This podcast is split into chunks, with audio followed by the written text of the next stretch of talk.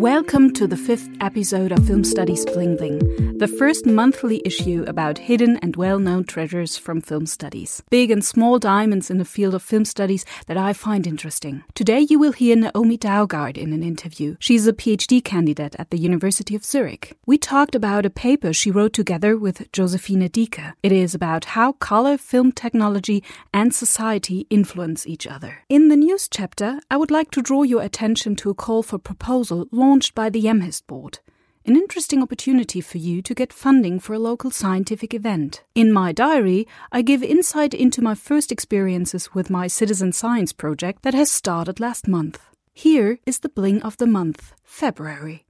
Hi, Noemi. It's nice to have you on the podcast. Um, you are a PhD candidate at the Department of Film Studies at the University of Zurich. Uh, we met in 2019 at the so called uh, Film- und Fernsehwissenschaftlichen Kolloquium. I don't know how to translate it, maybe Film and Television Studies Colloquium, a conference traditionally organized by young academics for young academics. This year, the conference will take place in Braunschweig in March. I don't know, maybe we meet each other again. I will be there. Will you be at the colloquium also? Well, thank you so much for having me, first of all, Anna Luisa. As for the FFK, unfortunately, I won't be able to make it this year.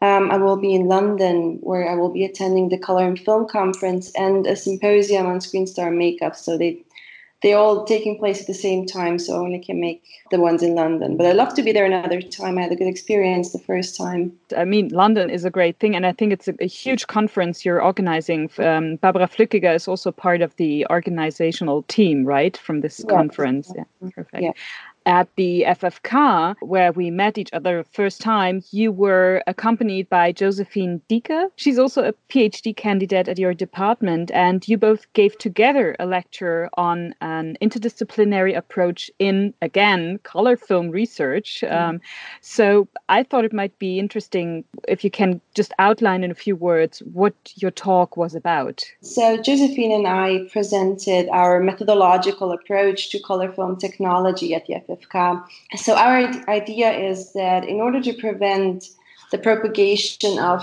teleological ideas on technology and so-called grand narratives, um, we try to focus on how color film technology and society mutually constitute and influence one another. And so we link socio-constructivist approaches with cultural studies, which allows us to focus on the relevant actors, their expectations, and the negotiation strategies involved. So, in our research, we analyze complex power dynamics and social interactions that have shaped the history of color film.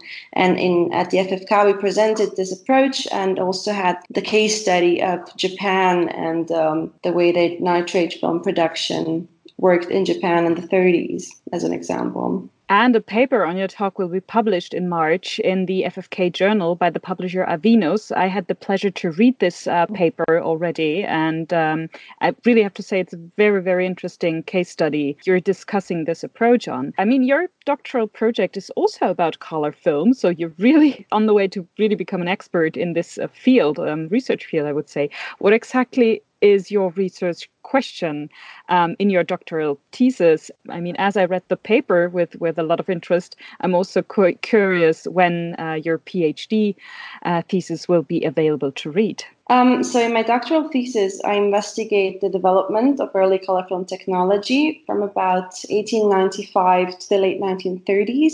Um, my main research question focuses on the societal, cultural, and political context and on how this influenced and shaped the emergence of color in film. So I analyzed the discursive roots of color film in scientific, theoretical, and societal discourse, which ranges from really um, discussions of physical perception of color to theories of color orders, debates on representation, and to notions of uh, taste and beauty. Um, and in terms of when I will be done writing it, I think it will take a little more time. I'm afraid. when is is there a prognosis when you when you're ready to publish? Well, I mean, I hope I will be able to to finish writing my thesis by the end of this year. So Yeah. Perfect. Okay. So I cross my fingers for that, definitely.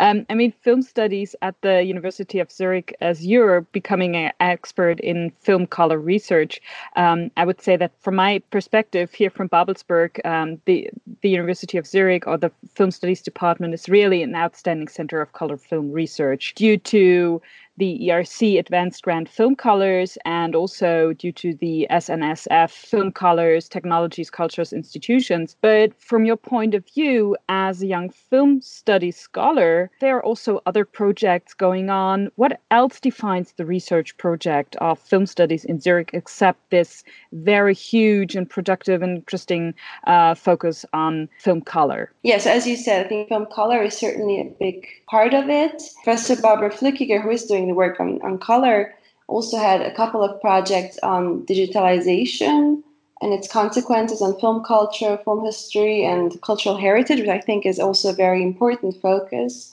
Um, but in general, I would say that the Film Studies Department in Zurich is very diverse and collects great expertise in various fields of film studies today. So we have also projects on film format, scale, and film exhibition, so also on experimental film and um, film festivals. But there's also a bigger section on silent cinema and to turn to early sound film um, or also documentary films. I would say it's a very uh, wide range of topics. And in 2019, Film Studies in Zurich celebrated its uh, 30th anniversary.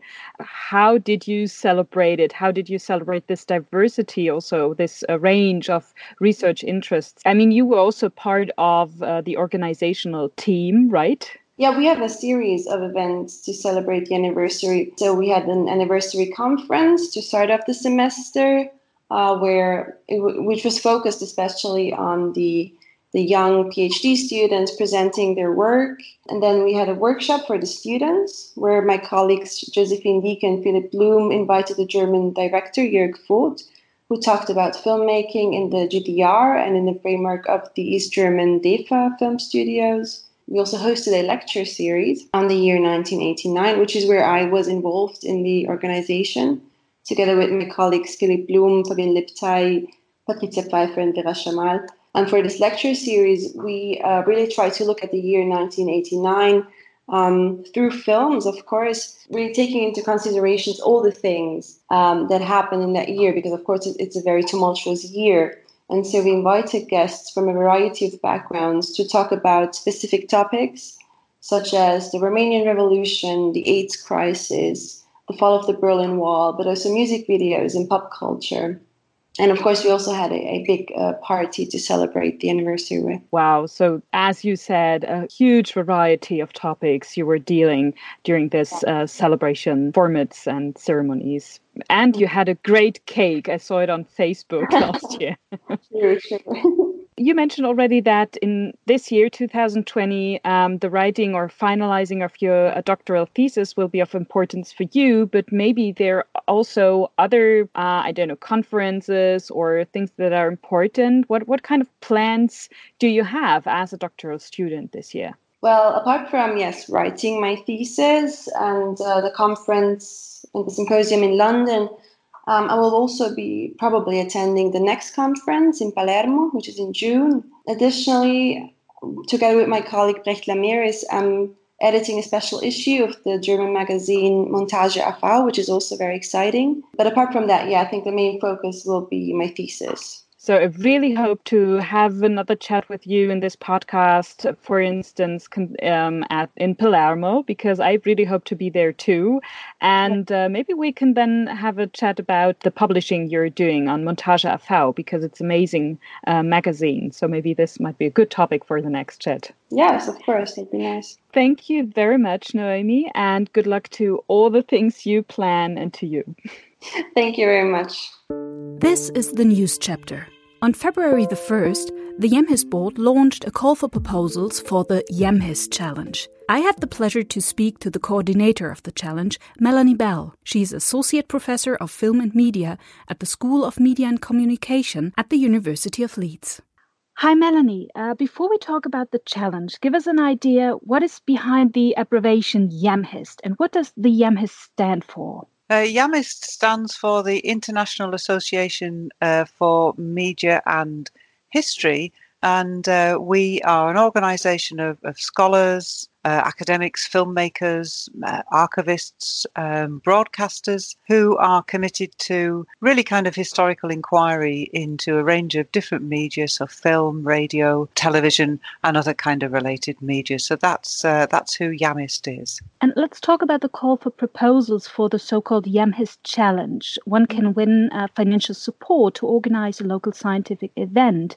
This can be a one-day symposium, a masterclass, a workshop, or other comparable activity. To whom exactly is the challenge scheme open? The challenge scheme is really open to kind of uh, young junior um, scholars. So uh, that includes students who are studying for masters, PhD um, students, and any colleagues who would identify as early career. So anybody who's within rough, roughly kind of five years or so of a PhD um, award. So it's really a scheme for young academics, young researchers, young practitioners, because of course IAMHIST um, also reaches out to practitioners in the community.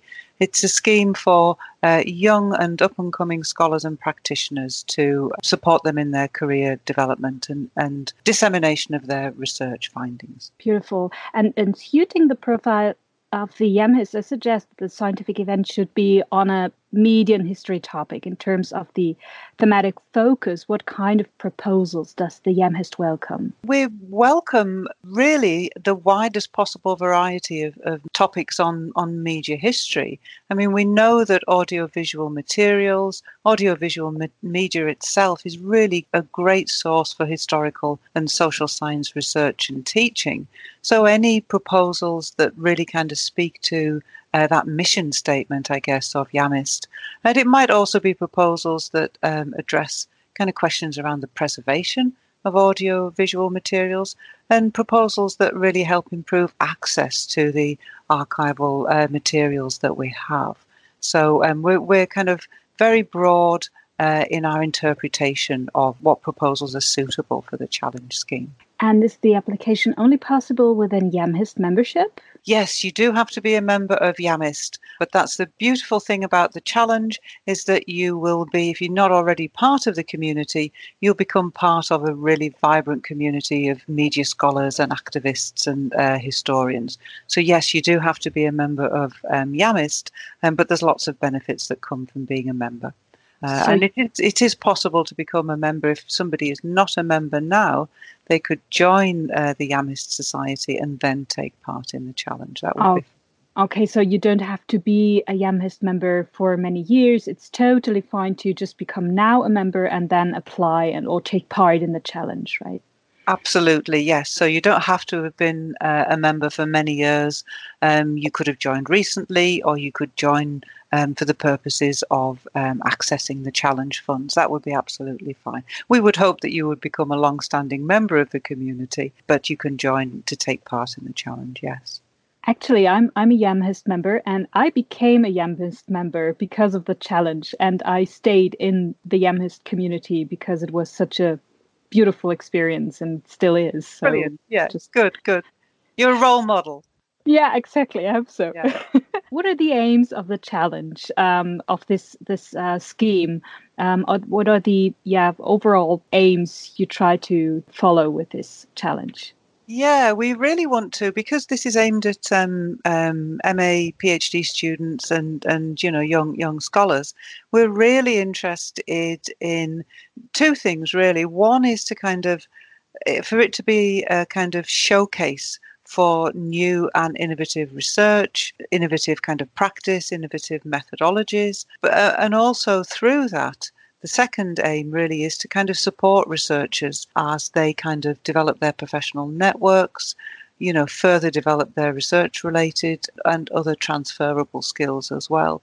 So it functions as a space for showcasing the brilliance of uh, young scholars and young filmmakers and also to help them develop even further as well. So that's its aims, yeah. Mm. For how much money can I apply and until when should the event take place? Yeah, so the pot of money uh, which um, people can apply for, goes up to 1,500 US dollars, and the event should take place sometime before March the 30th, 2021. So there's about a 13, 12, 13 month window in which we would want awardees to, to uh, deliver the event.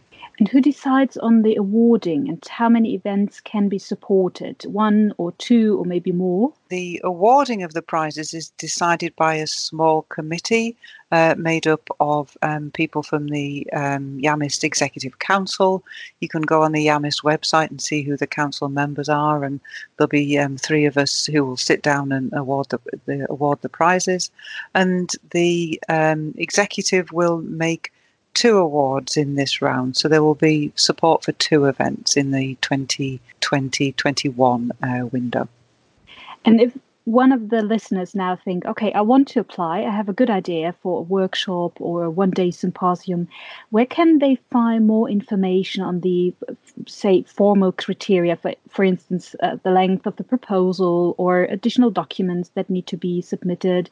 Um, is there, for instance, an application form to be used to, to apply? Yes, there is. So, uh, if anybody's interested, um, the first port of call would be to go to the IAMHIST website and you'll find on the IAMHIST website there's a, a, little button or a tab that says IAMHIST Challenge, and you can click on the tab. And in there, you'll find the full details for the challenge scheme. It tells you how to apply, what the eligibility criteria is, etc. And you can also download the application form from, from that uh, website. So go to the IAMHIST website and click on the challenge button, and all the details uh, you'll find there. And then there is another important information we need from you. Um, by when should the application be submitted? And do I send it to the IAMHIST or uh, do I send it to you? Where does the proposal has to be sent? It? Yeah, yeah. So it has to go to uh, myself. So my email address is m.j.bell, B-E-L-L, at leeds.ac.uk that address is in the application form, so um, participants will be able to find it easily. And applications have to be sent back to me by March the 30th, 2020. So that's the deadline. We've got about six weeks before the, the scheme closes. Okay, perfect. And um, how long do I have to wait then when I applied uh, with a proposal? When does the participants be informed whether their proposal has been selected? Yeah, so it'll take us about a month to read things, and we will let participants uh, know by the end of April 2020. So, by April the 30th, you'll have a decision from the committee. Thank you very much, Melanie, for all the information. I really hope that we find a lot of uh, beautiful um, and interesting um, proposals and uh, young scholars taking part in this challenge. Yes, absolutely. So please um, do get in touch do send your ideas through, and we really welcome them and look forward to reading them and look forward to some really fantastic symposiums and workshops for the next 12 months. Here comes my diary entry.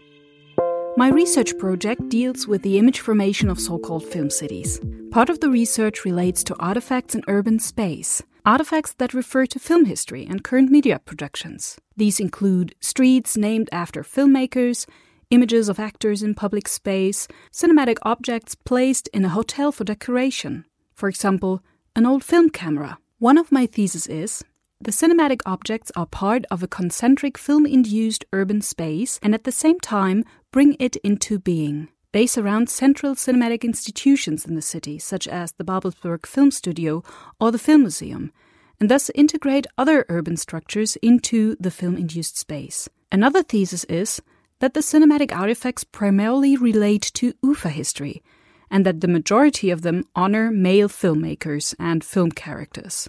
I thought that this part of the project would be suitable for a citizen science project. The citizens of Potsdam are the experts of their city.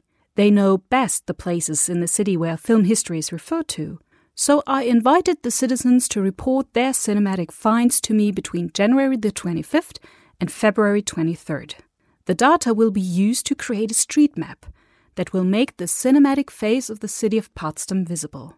We will use this map to take a walk with the citizens through the city's cinematic network. Furthermore, the hypotheses that have been established will be tested together with the citizens in a public workshop. What can I record so far? The claim that citizen science is a method to save work in data collection is, at least as far as my project is concerned, wrong. To be honest, it would have been easier and more time saving to go around the city with my student assistant and collect the data by ourselves. The realization of my citizen science project is characterized by an enormous effort in preparation. It had to be clarified which citizens I wanted to address, through which channels I could reach the citizens, how I could communicate with them, and exactly how the citizens could participate. A project page had to be created. A suitable app had to be found and set up for the project. Numerous questions of data protection and data management had to be clarified. The task set for the citizens had to be scaled so that it could be fulfilled by them and easily communicated. I had to find a strong local media partner in order to make sure that the project was communicated properly through the media. Above that, materials such as press releases and flyers had to be created. And I have produced videos to explain how to participate. Why this effort was still worthwhile, I will tell you in the next episode. Thank you for listening to Film Studies Bling Bling. In the next issue, we hear an interview with Stefanie Eckert, the new head of management of the DEFA Foundation. Furthermore, we hear Kerstin Fröber in the news section on a recently published study dealing with the question of how far the movie theater context enhances the valuation and aesthetic experience of watching films. If you would like to learn more about the interview partners or to find links to the topics we talked about, please visit my project page filmische-stadt.projekte-filmuni.de. And please contact me via email if you have hidden or well known treasures from film studies I should mention in this podcast. My email address is a.kiss at filmuniversität.de.